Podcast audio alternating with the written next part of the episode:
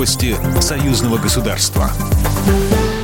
Здравствуйте, в студии Екатерина Шевцова. Против нас ведут тотальную войну, где ставка будущей наших государств, заявил заместитель председателя парламентского собрания, председатель постоянной комиссии по международным делам Палаты представителей Андрей Савиных.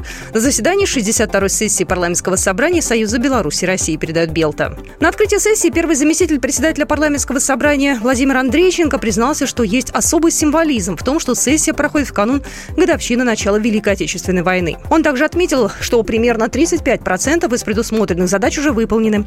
Говоря о союзном бюджете, программах и мероприятиях, первый заместитель председателя парламентского собрания заявил, что все средства должны быть задействованы максимально. Сессия парламентского собрания Союза Беларуси и России проходит сегодня в Минске. На заседании будут рассмотрены актуальные направления работы союзных парламентариев по противодействию внешним вызовам и угрозам, санкционному давлению, пропаганде нацизма, обеспечению защиты исторической памяти. Также будут утверждены вновь сформированные составы комиссии парламентского собрания и избраны председатели комиссий.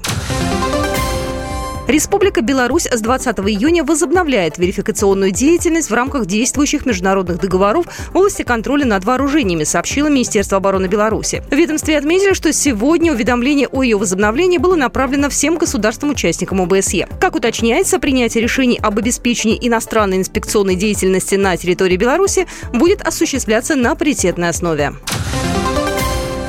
Глава белорусского дипломатического представительства наряду с посещением основных мероприятий Петербургского международного экономического форума провел рабочие встречи с губернаторами шести регионов Российской Федерации. Глава белорусской дипмиссии предметно обсудил с руководителями российских регионов вопросы торгово-экономического сотрудничества по направлениям, представляющим взаимный интерес. В частности, с Челябинской областью было подписано двустороннее соглашение о торгово-экономическом, научно-техническом и социально-культурном сотрудничестве.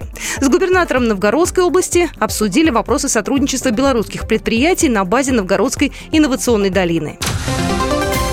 Белорусские предприятия создают двойные мощности, чтобы обеспечить потребителей в Беларуси и России. Об этом заявил министр промышленности Беларуси Петр Пархомчик в программе «Вопрос номер один» на телеканале «Беларусь-1», сообщает Белта. У нас уже подписано соглашение в рамках Министерства промышленности Беларуси и Минпромторга России.